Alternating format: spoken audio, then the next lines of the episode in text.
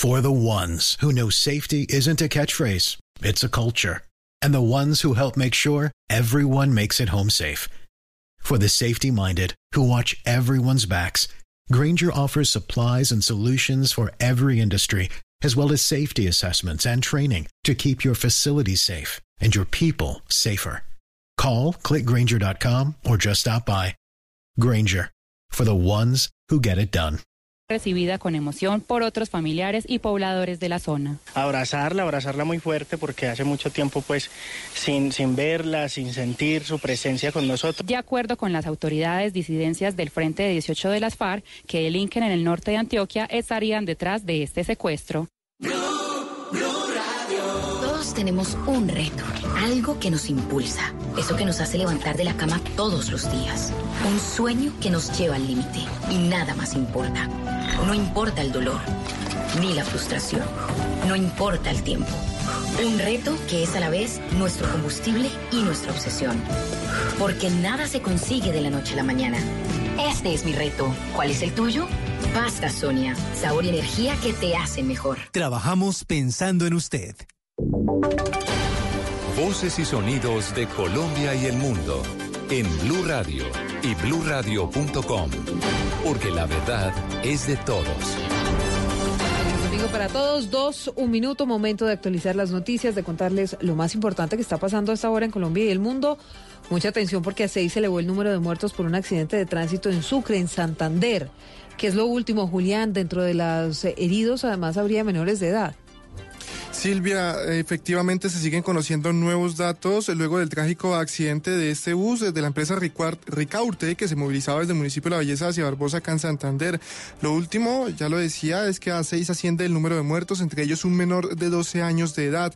Además, según Felipe Sierra, alcalde del municipio de La Belleza, una persona está desaparecida y la están buscando en estos momentos. Escuchemos lo que dice el mandatario local.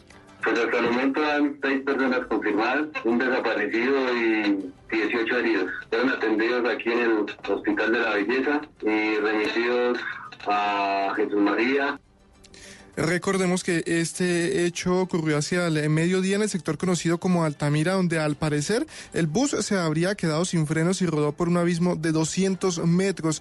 A esta hora, además, las autoridades ya realizan el levantamiento de los cuerpos. Mucha atención porque son cinco las personas que han muerto por dengue en lo que va ocurrido este año. Las alarmas están encendidas, María Camila Castro, en varios departamentos del país. Silvia, teniendo en cuenta que disminuyen las precipitaciones en el territorio nacional, los casos de dengue podrían aumentar debido principalmente a la recolección y almacenamiento de aguas en tanques y albercas utilizadas en el abastecimiento de agua, lo que genera el ambiente ideal para los insectos transmisores de la enfermedad. El Instituto Nacional de Salud dio a conocer que durante el 2020 se han notificado cinco muertes probables por dengue procedentes de Valle del Cauca, Guainía, Cauca, Huila y Cundinamarca. Y es que se han notificado más de mil casos probables de dengue, 566 de ellos en hombres y cuatro casos de dengue grave se han presentado en menores de 5 años. El 51% de los casos de dengue se reportó en 24 municipios con mayor frecuencia en Cali, Neiva, Barranquilla, Cartagena, Ibagué, Valledupar, Villavicencio, Palmira, Puerto López y Saldaña. Dos de la tarde, tres minutos, alias Conejo y alias Guambi estarían detrás del atentado contra Rodrigo Londoño Timochenko. Según detalles que han sido entregados por las autoridades, uno de ellos había hecho parte de uno de los esquemas de seguridad de la Unidad Nacional de Protección, Nelson Murillo. De acuerdo con la información revelada por el director nacional de la Policía, general Oscar Atiortúa, el ataque contra Rodrigo Londoño trató de ejecutarse en la vereda Cuchillas, entre los municipios de Alcalá en el norte del valle y Finlandia en el Quindío. Los dos hombres que iban a atacar a Timochenko fueron dados de baja por unidades de la policía. Las dos personas son conocidas como alias Guambi y alias Conejo o Calet, conocidos como integrantes de la célula terrorista al mando de Hernán Darío Velázquez Aldarriaga, alias El Paisa. Sobre la procedencia de los hombres que habrían integrado la columna Teófilo Forero, al parecer fueron entrenados en territorio venezolano por Iván Márquez y alias El Paisa. El director de la policía agregó que uno de ellos hizo parte además de un esquema de seguridad de la UNP en el Huila. Ahora las autoridades avanzan en el esclarecimiento de este intento de atentado, los motivos y los detalles del ataque. Dos de la tarde, cuatro minutos. Camilo Cruz, ¿qué fue lo que pasó con un carro con placas de la Embajada de Estados Unidos en Colombia. Un vehículo color rojo Silvia de Oyentes que se este, colisionó esta madrugada contra un conjunto residencial del barrio Carlos Lleras en la localidad Fontibón. Lo que han manifestado las autoridades es que hay una persona que se encuentra detenida, quien al parecer sería el conductor, quien bajo los efectos del alcohol colisionó con esta camioneta sin dejar personas lesionadas. Los testigos también le manifestaron a las autoridades que habría un segundo ocupante de este vehículo, un ciudadano extranjero de nacionalidad mexicana, quien habría salido del lugar minutos después de haberse cometido este o de haberse presentado mejor este accidente de tránsito. Es una noticia que se está presentando en este momento y que más adelante les entregaremos más detalles. Claro que sí, información en desarrollo, Camilo, pero usted también tiene noticias internacionales que tienen que ver con Francia, Alemania y Reino Unido que están endureciendo su lenguaje hacia Irán en un comunicado conjunto. Y estos eh, países europeos, Silvia de Oyentes, pidieron al gobierno iraní retomar los compromisos firmados en el acuerdo nuclear establecido entre estos países en conjunto con China, Estados Unidos y Rusia en el año 2015. Dentro del comunicado los gobiernos señalan, Llamamos a Irán a abstenerse de cualquier nueva acción violenta o de proliferación y seguimos listos a emprender el diálogo con Irán a partir de esta base para preservar la estabilidad de la región. Los gobiernos europeos se manifestaron preocupados ante lo que consideraron como una violación de los acuerdos desde julio de 2019 cuando se conoció de posibles acciones militares de Irán en el desarrollo de armas nucleares. Hablamos de deportes porque ya se alista la selección Colombia sub-23 de fútbol para su partido amistoso ante Bolivia. Allí en el estadio Romelio Martínez de Barranquilla está Fabio Poveda. Fabito, buenas tardes. Hola Silvia, buenas tardes. Exactamente, los saludos desde el Estadio Romelio Martínez, aquí en la ciudad de Barranquilla, que iba a tener un lleno total, más de 8 mil personas se van a citar aquí al Estadio Romelio Martínez para presenciar el partido amistoso entre Colombia y la selección de Bolivia, preparatorio para el preolímpico que se va a realizar en el eje cafetero a partir del 18 de enero y que se extenderá hasta el 9 de febrero. Recordemos que Colombia en ese preolímpico va a debutar precisamente el 18 ante la selección de Argentina en el Estadio Hernán Ramírez Villegas precisamente con transmisión con, por Blue Radio. Colombia ocupa el, el, grupo A con Argentina, Chile, Ecuador y la selección de Venezuela. En dos días partirá la selección Colombia hacia el eje cafetero ya para afrontar este torneo buscando un cupo a los Juegos Olímpicos de Tokio 2020. Desde el Estadio Romelio Martínez, aquí en la ciudad de Barranquilla, Fabio Poveda Ruiz para Blue Radio. Noticias contra reloj en Blue Radio. La noticia en desarrollo a las 2.7 aumentan los refugios en Puerto Rico por los terremotos de las últimas horas. Las autoridades están en alerta por la gran cantidad de réplicas que se han presentado en la isla. Hablamos de la cifra. El presidente de Haití y altos cargos del gobierno están conmemorando hoy el décimo aniversario del devastador terremoto del 12 de enero de 2010 con una ceremonia celebrada en la comunidad mm, de San Cristóbal y otra en los jardines del Museo del Panteón Nacional Haitiano. Estamos atentos porque uno de los líderes de Hezbollah advirtió que las tropas de Estados Unidos en Oriente Medio deben abandonar la región vivas o muertas en las próximas semanas. Todo esto luego de la muerte en Irak del comandante iraní Soleimani, aliado del movimiento libanés. Detalles de todas estas noticias en blurradio.com, en Twitter en arroba blurradioco. Llega Mesa Blue. Feliz domingo para todos. Todos tenemos un reto, algo que nos impulsa, eso que nos hace levantar de la cama todos los días, un sueño que nos lleva al límite y nada más importa. No importa el dolor, ni la frustración, no importa el tiempo. Un reto que es a la vez nuestro combustible y nuestra obsesión. Porque nada se consigue de la noche a la mañana. Este es mi reto. ¿Cuál es el tuyo? Pasta Sonia, sabor y energía que te hacen mejor. Trabajamos pensando en usted. Los personajes, las historias, las anécdotas, las confesiones, las noticias, todos los temas puestos sobre la mesa. Aquí comienza Mesa Blue. Presenta Vanessa de la Torre en Blue Radio y bluradio.com. La nueva alternativa. Bienvenidos a Mesa Blue. Claudia Palacios lanzó en Brujas muchas voces de una lucha en la que faltan hombres que es un libro, ella nos va a contar pues obviamente los detalles, pero donde hay una serie de entrevistas que le hace a un montón de mujeres ¿Cuántas mujeres, Claudia? Bienvenida a Mesa Blue. Hola, Vanessa, muchas gracias por este espacio. Son más de 80 mujeres. Yo entrevisté, de hecho, 83 mujeres y 9 hombres. Lo que pasa es que los hombres los dejé para otro libro aparte porque este ya quedó gordito con todas las los testimonios de, de las mujeres, pero sí fueron más de 80 mujeres. Y so- hay de todo aquí, ¿no? Hay políticas, hay artistas, hay periodistas, hay todo tipo de mujeres, activistas, hay víctimas. ¿Con qué criterio las fue seleccionando? Pues yo en principio quería entrevistar 30 mujeres porque pensaba que con 30 mujeres iba a abarcar toda una diversidad para cumplir con el propósito del libro, que era mostrar quiénes somos las mujeres, qué estamos haciendo, cómo cada quien está, eh, digamos, trabajando o aportando a la conciencia de género, al empoderamiento femenino y demás. Pero en la medida en que empecé a hacer el trabajo de campo, me encontré con que 30 pues era un número muy reducido porque hay muchos diferentes perfiles de mujeres que además la mayoría ni siquiera se define como feminista, pero que están, digamos, ejerciendo su cotidianidad, su rol en el día a día con conciencia de género. Entonces yo iba diciendo, no, pues que me faltan más perfiles de mujeres pioneras, eh, por ejemplo, o, o que incursionaron en áreas eh, generalmente desarrolladas por hombres. Entonces la primera mujer general de la policía tenía que tener una mujer de la fuerza pública, Claro. sí o sí. Ministra, entonces está Marta Lucía, está Dolly Montoya. Políticas hay un montón, hay, hay siete, Lozano. sí, siete políticas porque, eh, digamos, están de las primeritas que fueron muy reconocidas, como Noemí Sanín, como Piedad Córdoba, pero también incluye a Angélica porque yo siento que, que ya es otra generación de políticas que de todas maneras siguen, eh, digamos, irrumpiendo y abriendo espacio para que otras mujeres entren a la política.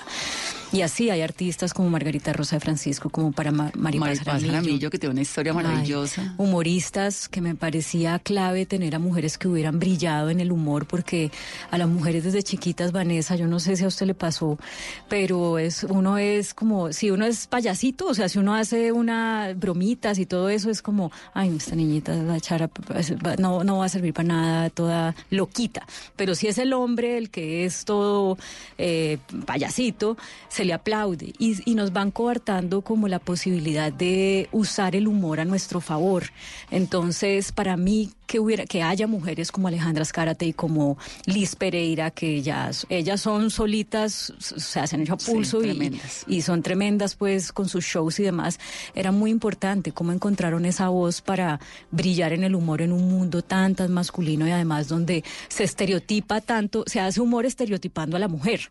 Entonces, por eso pues las fui incluyendo a ellas. Y así muchas otras llegaron porque yo decía, me hace falta, me hace falta. Y ya llegué a más de 80 y dije, tengo que parar. Todas, Claudia, tienen eh, en común el haber sentido en algún momento que el hecho de ser mujer era una condición que la reducía en la sociedad. Hay muchas que dicen que jamás han sentido que eh, discriminación ni, ni digamos inequidad ni nada de eso, Eh, pero de todas maneras, por ejemplo, Dilian Francisca Toro, la gobernadora del Valle. Ella misma dice, no, yo pues es, lo que pasa es que me, pues me echo a pulso y cuenta su historia y es como las historias a pulso de muchos colombianos que hemos eh, surgido pues a punta de mucho trabajo, etcétera. Pero cuando uno va y empieza a ver las anécdotas, dice, no, pues de pronto es que no, no es consciente de que sí le han pasado cosas por ser mujer, por ejemplo. Ella dice, cuando estaba en su primera campaña a la gobernación, ella estaba embarazada, además en un embarazo que fue muy buscado, Perdió porque bebé, fue por ¿qué le inseminación in vitro. Ella tuvo una, un siniestro vial y perdió uno de los dos bebés. Entonces, ella hasta ese momento había mantenido eh, oculto el embarazo porque ella no quería que sus potenciales votantes lo supieran y resulta que tenía razón en esconder eso. ¿Por qué? Porque cuando la gente supo que estaba en embarazo, porque ya con lo del accidente y demás, pues ya se- pues se dio a conocer que había perdido uno de los bebés y demás.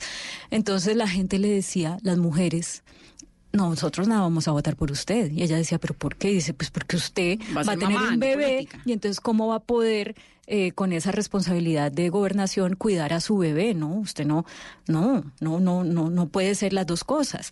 Entonces ve que sí, sí le ha tocado, pues seguramente a lo mejor ella todavía esa campaña no le iba a ganar independientemente de que fuera o no fuera mamá, pero, pero se encuentra con eso y eso es discriminatorio. Y todas las preguntas, porque obviamente pues estuve mirando el libro con mucho cuidado. Digamos, el origen del libro es ese, es contar que de una u otra manera la sociedad ha sido muy displicente con las mujeres? ¿O cuál es la idea original del libro? La idea original Porque todas las es- conversaciones, digamos, se enfocan hacia allí, ¿no? Hacia lo que le ocurre a uno cuando es mujer, eh, si, si está o no en una condición distinta frente a los hombres, cuando está accediendo a un puesto de poder o cuando quiere ser política o incluso en el caso de María Paz, pues que, que nunca ha decidido tener hijos, ¿no? Mm. La idea original del libro es que yo tengo una preocupación porque siento que podemos desaprovechar este momentum que hay alrededor de los temas de género. A mí no me gusta decir los temas de mujer, porque yo creo que no son temas de mujer, son temas de sociedad. Todos tenemos un género y los hombres también son víctimas del sexismo, del machismo, de la cultura eh, patriarcal mal eh, aplicada. Entonces yo con todo esto que está pasando, el Me Too, ni una más, ni una menos, un violador en tu, en tu camino, esto genera muchas solidaridades, pero también genera muchísimas resistencias. Vanessa, usted lo habrá oído, hay gente que de entrada dice, no, pero ¿por qué están haciendo ese performance? Eh, que, ¿Por qué nos están tildando a todos de violadores? Eh, Claro. Y se enojan y no se dan como la oportunidad de decir, venga, entendamos de verdad qué es lo que nos están tratando de decir y qué es lo que ha pasado.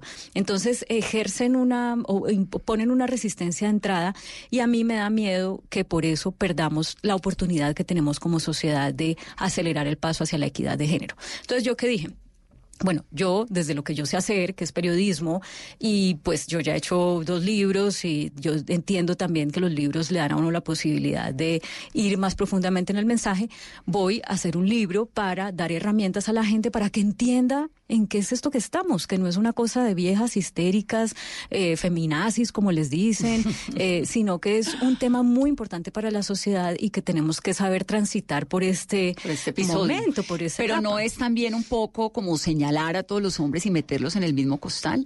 A mí me impresiona, honestamente, digamos, como que digo, bueno, hay verdaderamente sociedades donde las mujeres son muy, donde la pasan mal.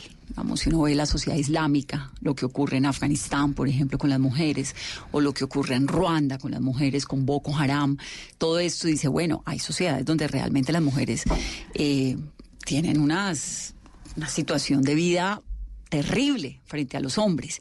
Hay lugares en Colombia donde también las mujeres sufren. Hay mujeres que realmente sufren, que les han pegado, que las maltratan, que no pueden trabajar, que las tienen encerradas. Les han pasado un montón de cosas por el hecho y por su condición de ser mujer.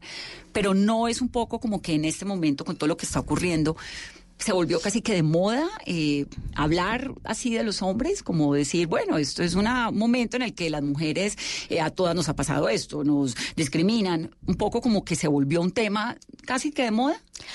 Pues puede ser que para algunas personas sea una moda, pero yo parte también de lo que quiero dar a entender con el mensaje es, bueno, el libro es, esto no es una moda, o sea, miremos las vidas de estas mujeres y entendamos que por más que hayan logrado llegar a posiciones muy altas, desarrollar todo su potencial profesional, han tenido que sacrificar eh, cosas que también son importantes para ella, para ellas, como por ejemplo lo dice Cecilia López, la exministra, que dice yo he pagado mi carrera con agresiones de los hombres y no es que le hayan pegado, pero hay una serie de cosas que ha vivido en su en su vida emocional y en su vida profesional que la llevan a decir eso. ¿Y por qué tiene que ser así? Digamos porque un hombre no se tiene que preocupar de que si es exitoso profesionalmente puede ser que eh, emocionalmente o en su vida familiar eh, no le vaya a funcionar. En cambio la mujer sí, la mujer tiene que hacer renuncias a pesar de que las mujeres estudiamos más que los hombres. Nos graduamos de la universidad 11% más mujeres que hombres, pero muchas deciden autoexcluirse del camino de conquistar sus sueños profesionales porque entienden sin que nadie se los diga Vanessa es ya una es una cosa de sociedad de cultura que pues si si no hacen determinadas renuncias pues su matrimonio está en riesgo sus hijos no van a recibir la suficiente atención. Entonces es que uno dice mire hemos logrado muchas cosas logramos el voto o lo lograron pues las mujeres que hace 70 años dieron esa lucha eh, la titulación de las tierras el derecho a divorciarnos el derecho a abortar un montón de cosas que antes no existían Los hijos naturales que están en la Constitución Exacto. del 91. Pero todavía, a pesar de todo eso que hemos logrado, hay inequidades para que las mujeres puedan vivir en sociedad. O las que dicen, sí, uno dice, uy, qué berraca esa vieja, es una super mujer, no sé qué, pero porque tiene que vivir una triple jornada, o sea, porque tiene que ir a trabajar, llegar a hacer la comida, revisar las tareas, acostarse tarde, eh, y ahí hay un tema de inequidad en la repartición de los cuidados de los hijos y de los oficios, que es mujeres ocho horas a la semana, mujeres trabajadoras por fuera de la casa. No, hombres siempre nunca deja de ser ama de casa y no deja de ser mamá y sale a la hora que sea a revisar la agenda de los niñitos y es perdón, corrijo la cifra. Mujeres 20 horas a la semana, hombres 8 horas. Entonces uno dice, pero si uno está teniendo los hijos en pareja y la idea es que los papás también se involucren porque es muy importante el papá para la crianza de los hijos porque las mujeres tenemos que cargar eh, con esa responsabilidad solas. Entonces no es una cosa decirles a los hombres, ustedes son los culpables de todos y todas las mujeres las pasamos mal. No, pero sí es de ¿Qué significa equidad? Equidad en la familia, equidad en el hogar. Porque una mujer en el trabajo se tiene que estar cuidando de vestirse o no vestirse como le gusta, porque eh, le gusta o no le gusta que le digan eh, piropos, mientras que los hombres llegan tranquilos a trabajar sin pensar si les van a, los van a morbosear o no los van a morbosear, ¿no? Y eso tiene un impacto en cómo la mujer se atreve a desarrollarse en su entorno laboral y a veces no pensamos esas cosas. Bueno, pero si aquí nos llega Brad Pitt forradito también, ¿no? bueno, eso sí. Uno porque no trabaja con Brad Pitt, Claudia, pero si a mí me llega aquí Brad Pitt yo también, ¿no? Bueno, eso sí, pero lo importante es que cada quien autónomamente pueda tomar sus decisiones, o sea, que una mujer cuando camine por la calle pueda autónomamente, si le gusta vestirse, no sé, con minifalda, botas, medias, lo que sea, eh, lo haga sin miedo a que le puede pasar algo, ¿ya? Sí, que no sea eh, esa excusa de no, es que usted está vestida así, eso sí es pues espantoso de cualquier óptica, ¿no? Exacto. Claudia, en la introducción usted cuenta un poco la historia de su vida y me parece, me parece interesante contarla un poco. Su mamá tiene Alzheimer desde muy joven. Sí, ella fue diagnosticada cuando tenía como 62 años, pero ella ya llevaba unos años, eh, pues digamos, mal, sino que ella le tenía miedo al, al diagnóstico. De hecho, lo que creemos con mis hermanos es que ella sí había sido diagnosticada antes por un médico, ella se guardó el diagnóstico y no nos contó. Pero ya cuando vimos que la cosa pues era demasiado evidente, pues ya mi hermana fue, me acuerdo, la que la acompañó ese día y el médico le dijo, no, pues esto es Alzheimer. ¿Cómo es vivir con una mamá con Alzheimer? Muy duro, muy duro, muy duro, porque eh, cuando uno, digamos, eso, eso coincidió para mí, que soy la mayor, con una etapa de mi vida en que yo ya estaba, mmm, ¿cómo le explico? Digamos, uno ya no depende de los papás a esa edad, más bien los papás empiezan... no, bueno, eso fue hace eh, siete años, yo tengo 42, tenía 35, sí. Pero, pero yo llevaba ya muchos años pues trabajando y demás, solo que como yo había estado por fuera, digamos que la relación con mi mamá pues nunca fue lo digamos lo entrañable y lo cercana que es rico que una mamá y una hija tengan una relación así. Yo no, y porque pues las circunstancias nos llevaban a estar siempre lejos. Y cuando yo, yo volví a Colombia eh, y sentía que ya podía como estar más cerca de mi mamá, disfrutarla, eh, y ella pues también disfrutarme a mí, disfrutar a sus hijos después de esa lucha de sacarnos adelante a cuatro hijos, pues en medio de tanto trabajo y tantas dificultades, la vida le dice, tiene Alzheimer. Mm. Y yo me acuerdo que cuando yo me reuní con ella la primera vez después del diagnóstico, ella me dijo, eh, muy afectada, porque pues todavía tenía unos momentos lúcidos, que ella le dolía no poder disfrutar más a sus hijos y no poder eh, disfrutar a sus nietos. Durísimo. Entonces, y, y, es, y uno empieza a ver el deterioro en el día a día, en el día a día, en el día a día, uno dice, pucha, esta mujer tanto que luchó, tanto que se esforzó, se merecería tener 20 o 30 años de su vida para, para solo recibir bendiciones y felicidad y gozo y, y no pudo hacerlo. Y para mí como hija mayor, además que soy mucho más consciente de la lucha que ella dio después de separarse de mi papá, ser víctima de violencia y demás, pues es muy duro y me parece muy injusto, muy injusto porque pues ella no merecería eso, sí. Claro. ¿Y está viva todavía? Está viva, pero hace años no reconoce a, a nadie y pues está en una condición que yo francamente digo, pues eso no es digno, eso no es digno para nada. Yo nunca hubiera querido, mi mamá nunca hubiera querido verse así. Ella nunca dejó un consentimiento informado de qué hacer con ella. Si yo estuviera en su posición, y eso es una de las razones por las que yo tengo, a todo el mundo le he dicho, eh, si a mí me llegan a diagnosticar un día, porque además es una posibilidad, porque además en mi familia hay, ya en el último año y medio, otros dos tíos han sido diagnosticados con Alzheimer, también relativamente jóvenes. Yo les digo a mí que me llegan a diagnosticar y al otro día yo me tomo una pepita y me voy de este mundo porque yo no quiero vivir ese deterioro. O sea, para mí vivir no es respirar y que el corazón palpite. Vivir es que uno pueda desarrollar sus planes, sus metas, demás. Y no quiero estar como está mi mamá, pues. Entonces, pues sí es duro. Es duro verla ahí porque pues no hay nada que hacer, esperar a que, a que su cuerpo pare. es muy joven, 62 años. Muy joven. Muy joven. Sí, claro que sí. Claudia, usted también cuenta en el libro eh, un episodio de violencia intrafamiliar muy duro con su mamá. ¿Qué fue lo que pasó y de qué manera eso la marca usted para lo que termina siendo en la vida, ¿no? Que ha hecho, ha sido la voz de Con te vas o te quedas, la voz de migrantes que llegaban a, en algún momento a Estados Unidos a buscar esas posibilidades de vida con todo lo difícil que es la migración, ahora haciéndole este reconocimiento o este llamado tan fuerte a la sociedad a través de la voz de mujeres. ¿Qué fue lo que pasó dentro de su núcleo familiar que la impactó de alguna manera si lo hizo?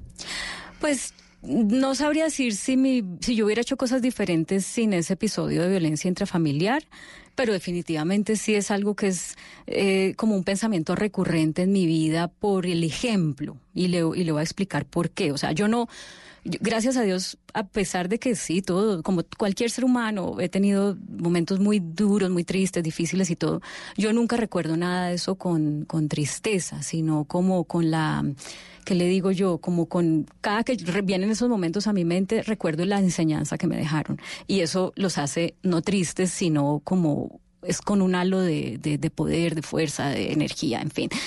¿Qué fue lo que pasó? Eh, yo había acabado de cumplir 14 años, me acuerdo, y nada, estábamos en la casa, mi papá llegó con un con tragos, había tomado trago, de vez en cuando tomaba, mi mamá estaba ahí con una vecina desarmando un camarote, me acuerdo, y mi papá, y se les cayó una de las, de las barandas del camarote al piso y hizo bulla, y como claro, como mi papá estaba con trago, seguramente la oyó más duro de lo que sonó y se levantó y, la, y empezó a pegarle a mi mamá. Y cuando yo vi eso, no podía creer, y yo era la mayor pues de cuatro hermanos, yo no, yo no podía creer que eso pasara en mi casa, porque nosotros, pues a pesar de ser una familia, pues, ¿qué le digo?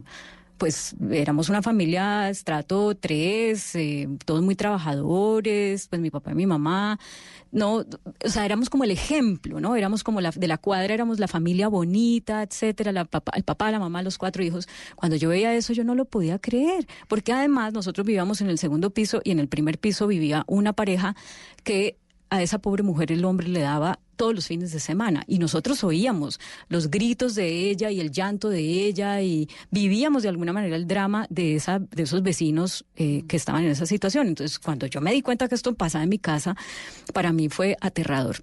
Yo cogí uno de los palos de esos del camarote que le digo y le empecé a pegar a mi papá para que soltara a mi mamá. Y, pues uno, yo no sé si fueron muchos minutos, pocos minutos, uno en esas situaciones no, no pierde como la noción del tiempo. El hecho es que cuando ya, digamos, él la soltó y estábamos todos mirando a mi mamá llorando esta, esta escena tan horrible, yo le decía a mi mamá, vámonos, vámonos, vámonos, vámonos. Y mi mamá, y ese fue como uno de los grandes aprendizajes que ella me dejó en la vida, eso era un sábado, y mi mamá dijo, cojan los libros del lunes del colegio, el uniforme, y nos vamos. Para mí fue como, no importa qué esté pasando, nosotros vamos a continuar la vida y no se nos va a desbaratar la vida. Ese fue su mensaje, al menos para mí. Y nosotros salimos con los libros del lunes, esa noche, que eran tal vez nueve de la noche, a tres o cuatro cuadras vivía un tío y nos fuimos, nos, nos fuimos caminando, llorando, todos, mamá y cuatro, como la pata y los patitos, ¿no? Y nos veía la gente, los vecinos que obviamente se habían dado cuenta porque eso fue un escándalo. Eso fue en Palmira. Eso fue en Palmira y pues además una ciudad pequeña, entonces todo es chisme, sí, sí, sí, sí. Y ahí empezó una etapa muy dura pero muy linda porque mi mamá eh, dijo, bueno, yo quedé sola con estos niños. ¿Qué hacía su mamá? Mi mamá era jefe de pagaduría del aeropuerto Alfonso Bonilla Aragón y mi papá también trabajaba en el aeropuerto. Eh, y entonces ellos se seguían viendo en el trabajo, ella la que firmaba el cheque, imagínense. Y entonces eh, mi papá, que había sido al margen de esa situación un buen padre porque siempre era pendiente de nosotros y demás, eh, de pronto hubo que ponerle una demanda por alimentos para que viera por nosotros. O sea, se volvió un señor que yo no, no entendía que no sabía que él podía ser así, porque hasta, hasta eso tocó hacer, digamos, demandarlo para que diera la plata mensual. Y, yo, y mientras tanto mi mamá empeñada en que sus hijos teníamos que, eh, pues, digamos, teniendo lo mejor posible dentro de las condiciones que eran limitadas. Yo, por ejemplo, no sabía si yo iba a ir a la universidad, porque yo decía, pero ¿con qué plata? O sea, no hay, no hay manera, ¿no?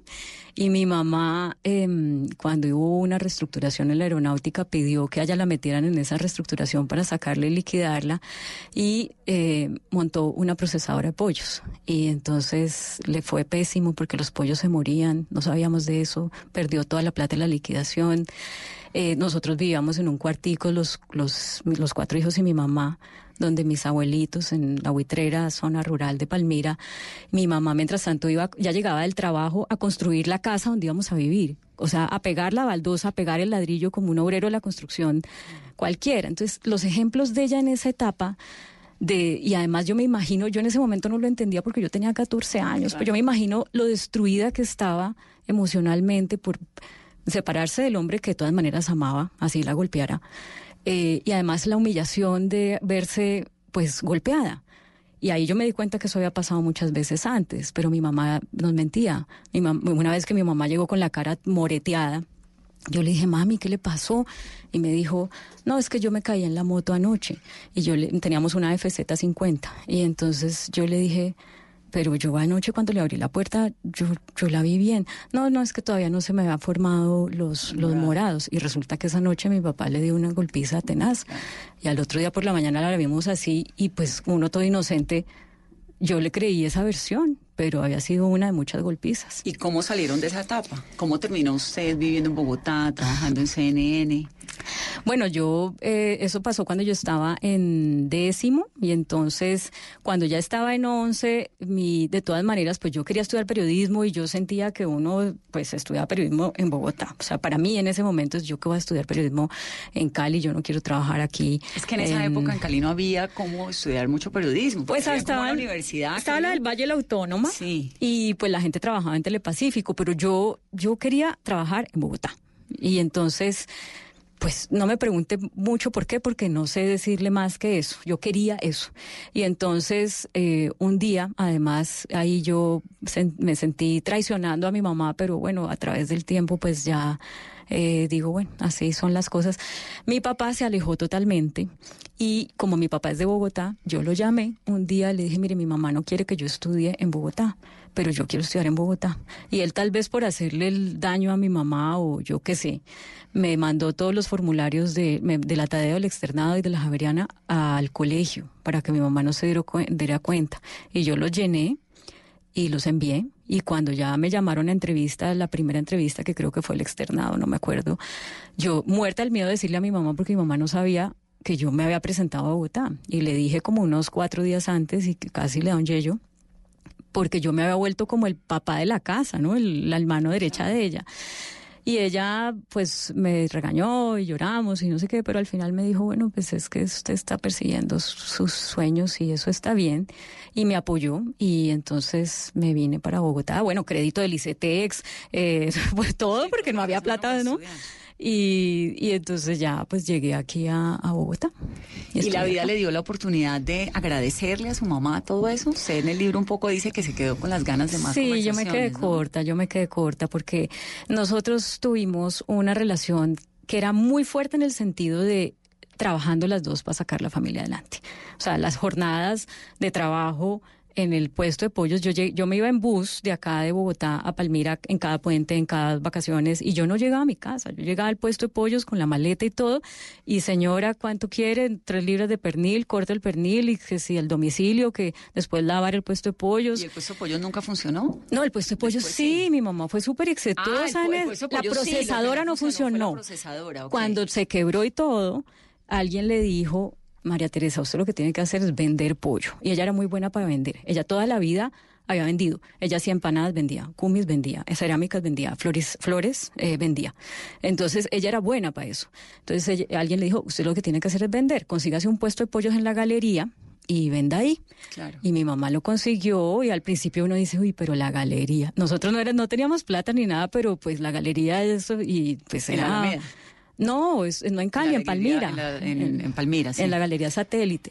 Eh, ay, no me acuerdo el nombre, no era la Satélite. Bueno, y, y entonces ahí sí le fue muy bien y gracias a Dios, gracias a Dios por eso pues ella también nos pudo sacar adelante. Entonces, nosotros trabajábamos un montón en el puesto de pollos y, y, pues digamos, ese fue como el esa era nuestra relación, nuestra relación era una relación de trabajo, éramos como unas socias y en eso funcionábamos muy bien.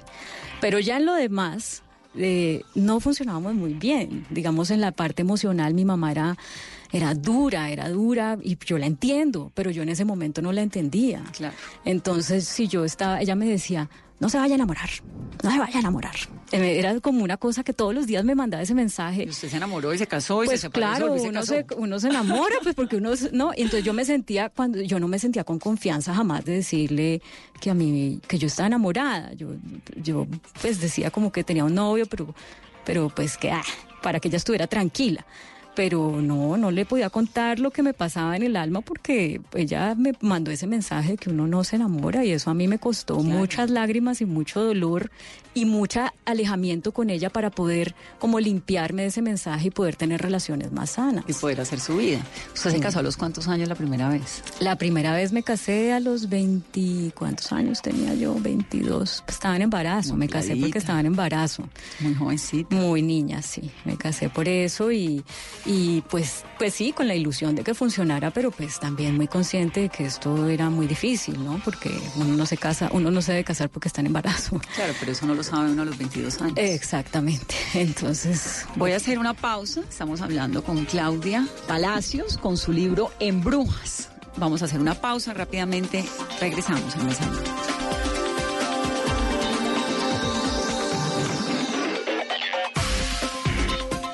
Ricarina, Ricarina, Ricarina, es la harina que fascina.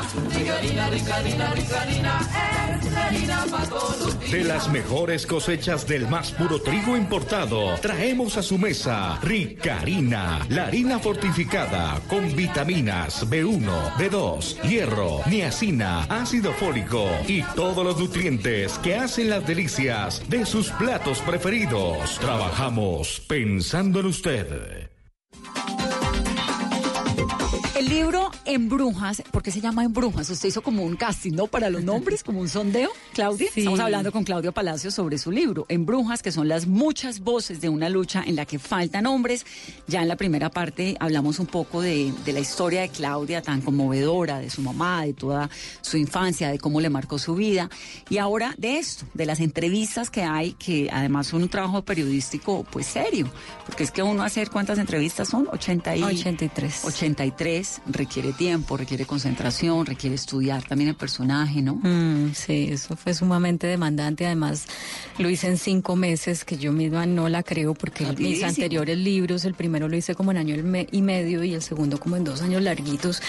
Y este lo saqué en cinco meses. Claro, no estaba trabajando en otra cosa, entonces tenía todo el día para hacerlo pero sí fue muy demandante, la verdad. Hasta físicamente sentía ya las manos no, pero claro. no me daban para escribir. Las entrevistas del libro son cortas, las que hizo son más largas y sacó estos segmentos o fueron más o menos lo que publicó. No, no, la edición fue tremenda porque es que cada entrevista duraba entre dos y cuatro horas. Transcribir esas entrevistas eh, pueden ser 40, 70 páginas y convertir esas 70 páginas en cinco de un libro o en seis o en cuatro es muy dispendioso, eso fue lo más dispendioso del libro, hacer la edición. Entonces, eh, bueno, sí. Me estaba contando del nombre. Ah, el nombre. Entonces, ¿yo qué hice?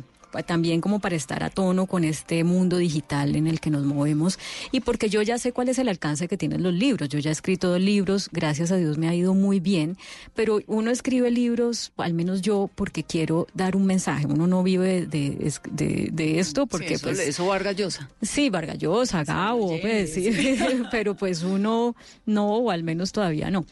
Entonces yo dije, para poder llegar a más personas con este mensaje sobre la equidad de género, necesito hacer una versión digital.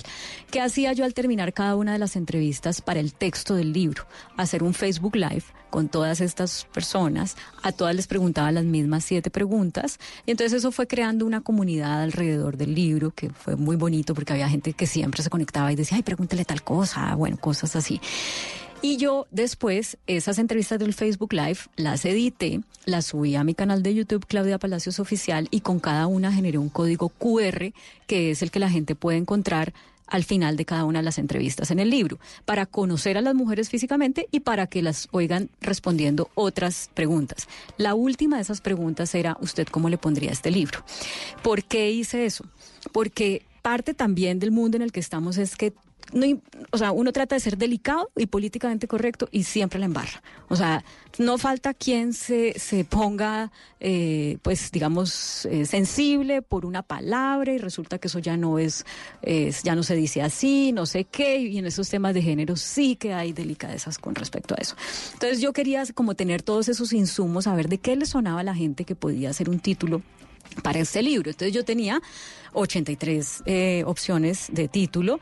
Cuando terminé el libro y llegué a, las, a mis propias conclusiones, de esas 83 saqué cinco que eran afines a mis conclusiones. ¿Eran cuáles? Uy, eh, no me, había una que era muchas voces, una lucha. Había otra que era un diario a papá. Había otra que era, uy, la de la Margarita Rosa. Margarita Rosa me dijo una que era, eh, no, Vanessa, no me acuerdo ¿Por aquí qué las diario a papá?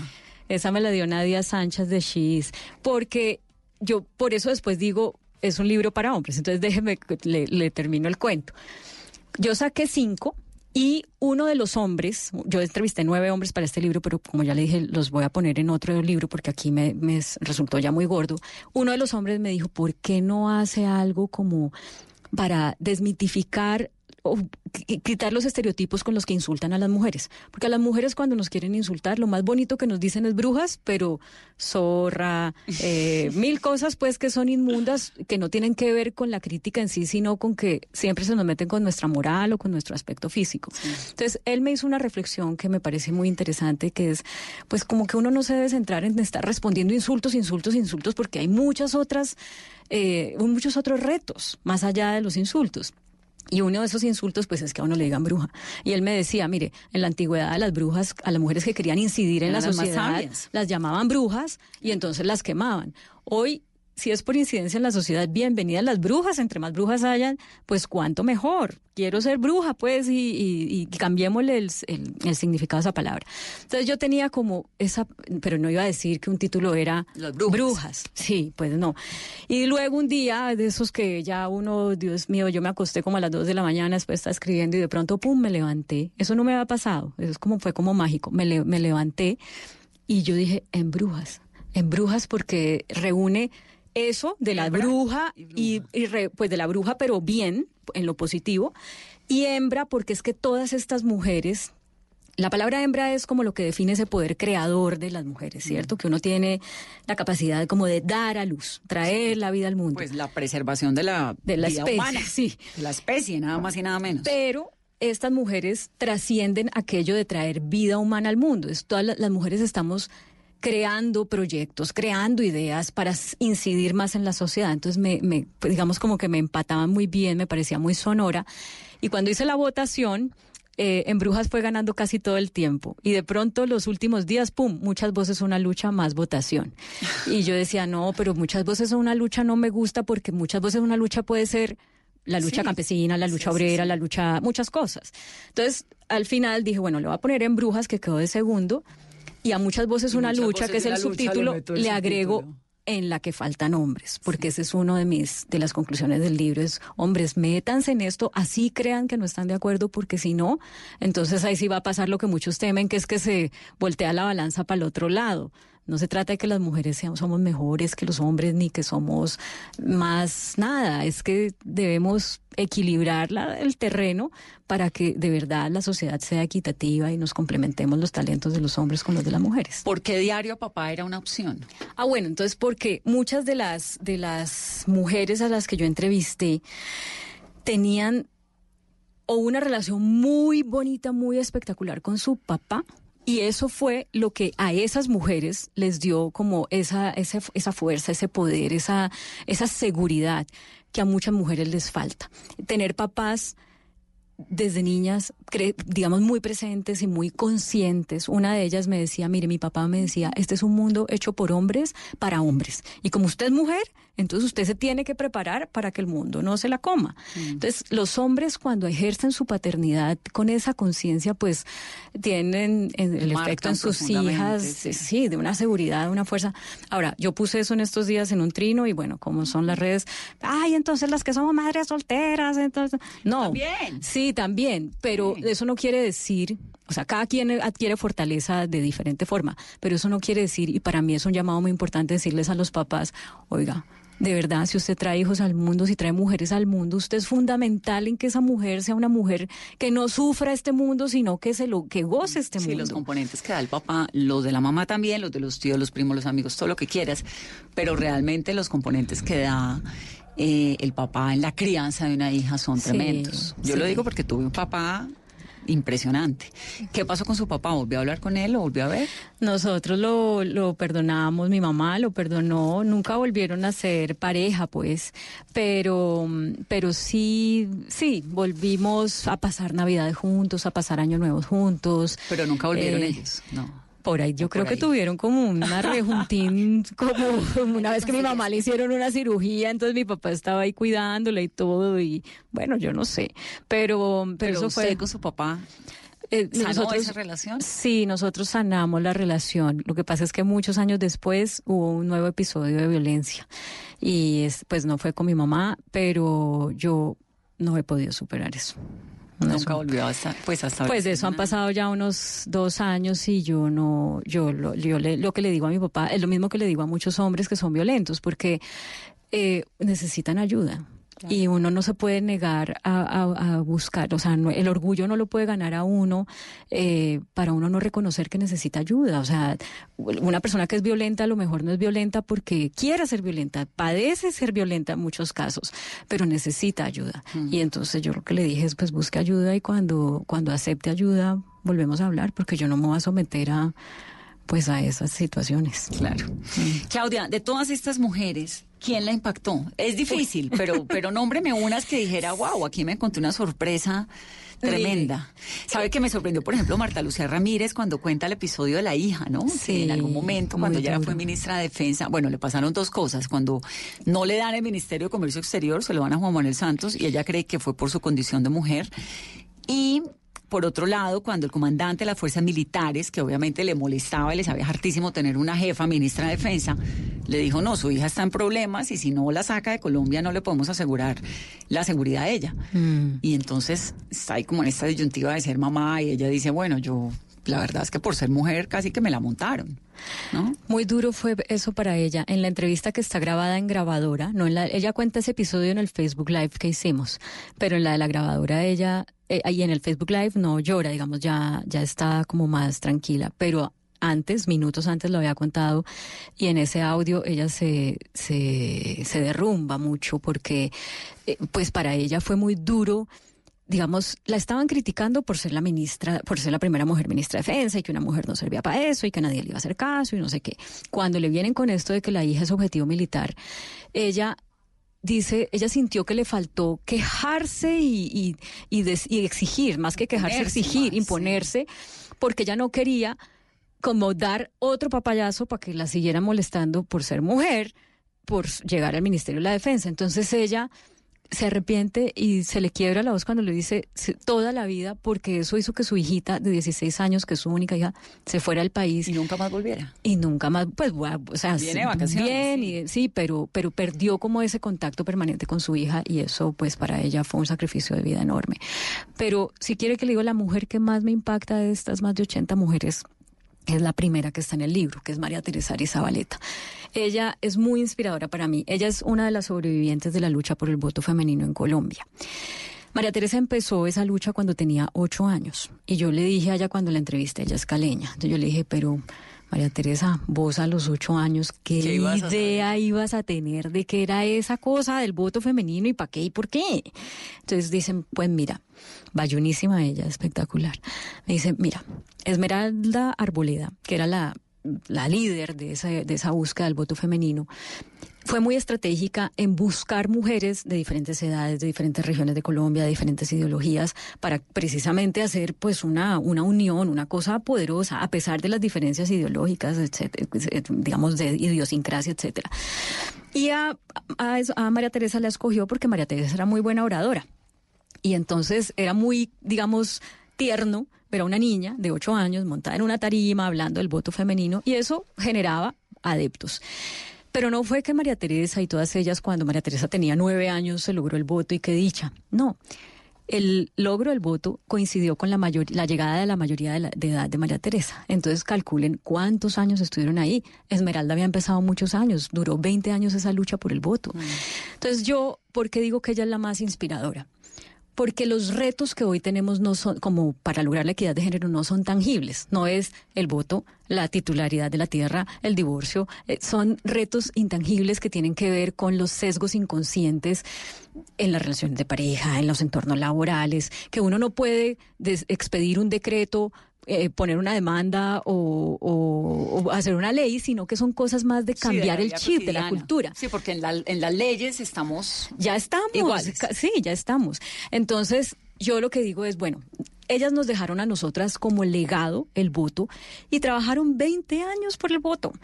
¿Qué legado vamos a dejar nosotras si nuestros retos son los sesgos inconscientes? Pues que dejen de ser sesgos inconscientes y que haya una cultura menos tóxica y más equitativa.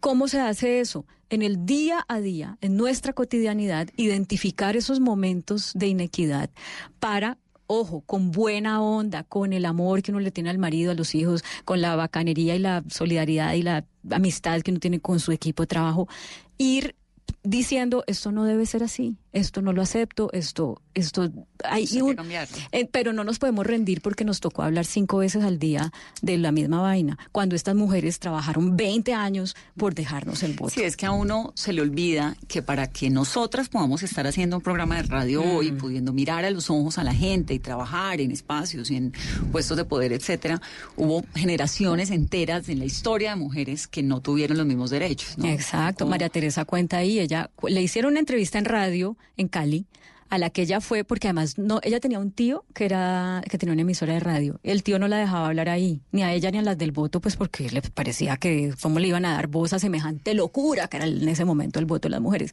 Entonces en otra entre- en otra emisora de radio le hicieron una entrevista y ella pues claro que fue. Cuando salió de la emisora la estaba esperando un tipo afuera y le dijo, si tu marido no te pega, yo sí te voy a pegar. Y la agarró a patadas, la botó al piso y la dejó vuelta a nada. Entonces uno dice, y, y mire, y nosotras estamos aquí en esta cabina en este momento, somos tres mujeres.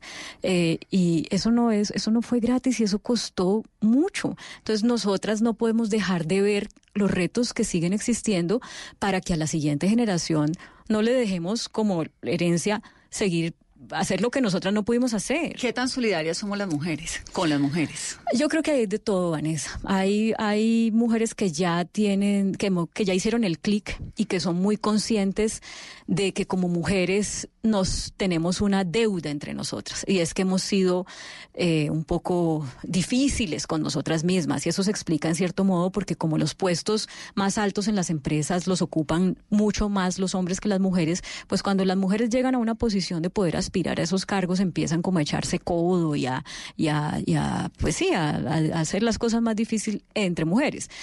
Pero también con todas estas, estas conversaciones, hay muchas mujeres que han generado conciencia y hay muchos grupos de mujeres en diferentes ámbitos, en el activismo, en las empresas, en las empresas, en, en la educación, en la academia, que están digamos, ellas mismas autoevaluándose y, y, y retándose a ser solidarias o como se dice en, en este lenguaje, sororas, sororas con otras mujeres. Sí. Otra historia, Claudia, que le haya impactado, la de María Teresa Aristizábal, por ser la pionera Ari. Arizabaleta, sí. Arizabaleta. Arizabaleta.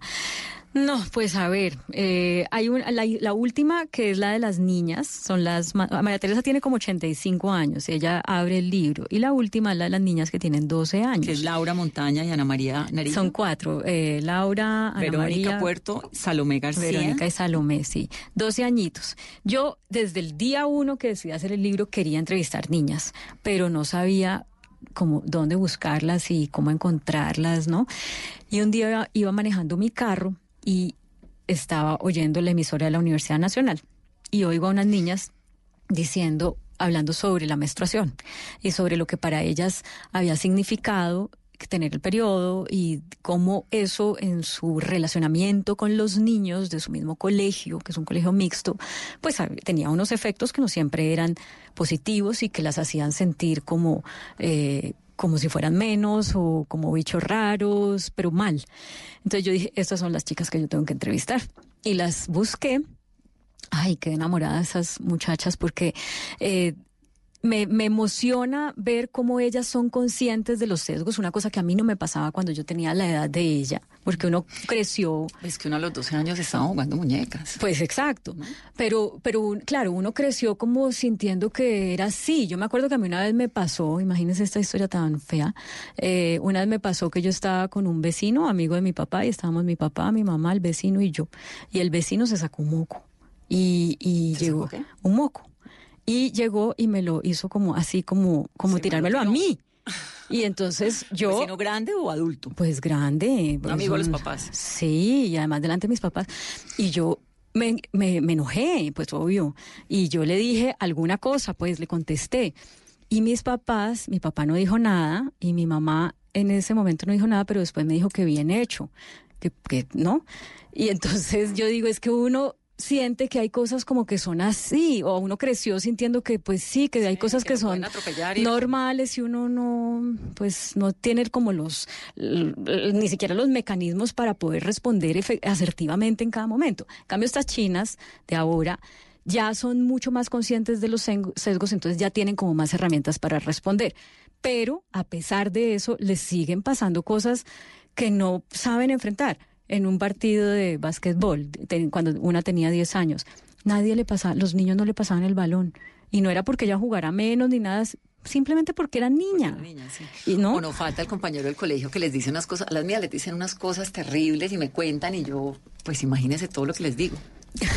sí. es como... Uno, tiene que darles muchas herramientas, a las niñas. Pues y a los Pero niños también. también. A los niños. Sí, sí, También, porque también las niñas, pues imagínense el bullying que puede hacer mi hija Raquel. No, pues. ¿No? Entonces también. ¿Hija de quién, además? Sí, digamos, eso sí, yo creo ahí que, que, que el respeto no pasa porque sea niña o niño, sino por la ser condición humano, humana. Es un ser humano y los animales y todos, hay que respetar Respeto y toda la naturaleza. Claudia, ya para ir terminando, usted tiene una columna en el tiempo y es una persona que causa polémica, que uno no se imagina por qué, pero de golpe, digamos, el episodio con lo de las mujeres venezolanas, de eh, el mensaje era como, que además lo entendí perfectamente, era un asunto de salud pública, ¿no? Sobre todo, tengan cuidado al reproducirse, pero terminó siendo un mensaje que fue recibido con un tinte de xenofobia. Eso fue uno. El otro episodio fue... La última, la más reciente, el- la, de- polémica, la de Juan Piz González. La de Juan Piz González. ¿Cómo vive usted esos episodios? Porque las redes sociales son una maravilla, pero también son durísimas. Lo vuelven Sí. a uno nada y le dicen cosas y uno un poco termina, ¿no? Como teniendo, este fin de semana me pasó que estaba con un periodista joven y estamos hablando de este tema y me preguntó como que cómo lo lidiaba y yo le dije, no, pues la verdad es que a mí me tiene sin cuidado, o sea, yo no, soy blinda, no sé, me blindé con las palabras, bloqueé un montón de cosas, entonces no me doy cuenta, ¿no? Pero a usted le ha pasado y le ha pasado duro. ¿Cómo lo vive? Sí, pues a mí me ha pasado muchas veces y en la medida en que uno le pasan varias cosas varias veces, pues uno se va Uno se va volviendo más fuerte. Sí, eso sí, eso es una cosa. Otra cosa es que yo siento que hay, tenemos, y de hecho esa es una columna que pienso escribir, un- tenemos unas dificultades de comprensión de lectura bárbaras, más la cantidad de gente malintencionada que así entienda no quiere hacer daño, más la cantidad de gente que está detrás de los clics y de, y de los seguidores. Entonces, ese es un cóctel explosivo, falta de comprensión de lectura, eh, gente detrás de los clics y, y malintencionados. Yo a ver, empecemos por una cosa, con lo de, eh, usted dice, las venezolanas. venezolanas. Imagínese que yo nunca hablé de las venezolanas, yo hablé de los venezolanos, porque para mí, y pues no, y debería ser así para todo el mundo, pues traer hijos al mundo es una cuestión de una pareja, una señora y un señor. Entonces yo nunca señalé a las mujeres venezolanas, señalé a los venezolanos. Nunca hablé ni siquiera de que abortaran, ni, ni mucho menos que pues se deshicieran de sus hijos, ni nada de eso, sino que como se los di, se los he dicho a los colombianos en otras columnas, eh, uno tiene que ser responsable de, de los hijos que trae al mundo, porque es que traer una vida humana al mundo es una es una es un reto enorme, es difícil, es difícil criar hijos y no es que esto. Yo tengo solamente un hijo, pero, pero no es que esto pues sea una cosa que solamente si usted tiene plata puede, no, porque mucha gente se fue, fue por ahí. Y no, yo creo, yo conozco familia, a ver, mi propia familia, mi mamá y mi papá eran unas personas muy humildes y que nos sacaron a cuatro hijos adelante trabajando honradamente, arduamente eh, y pues como sin distraerse en cosas que otros se distraen y entonces no logran sus sueños, pero mis papás nos enseñaron a trabajar y a lograr los sueños. Entonces, no es una cuestión de que los ricos sí pueden tener hijos los pobres no, como mucha gente lo interpretó. Es, mire, si usted trae una vida al mundo y está en esas condiciones, pues piense que no le va a poder dar lo mejor y piense que además va a generar rechazo entre mucha gente que ve la, la migración con una angustia, con una impotencia de que no porque te dé un plato de comida hoy o un regalo de Navidad solucione el problema de la migración. Entonces, pues ese era el mensaje. Ahora, quién lo tergiversó, quién lo volvió patas arriba, quién con eso ganó clics, pues yo qué hago ante eso, Vanessa. O sea, esas son las redes y ahí están y pues eh, no, no puedo hacer absolutamente nada. Lo de Juan Piz González la semana pasada. Lo cogieron por el lado de que como que tan ridícula yo que estaba criticando a Juan Piz porque se lucraba con lo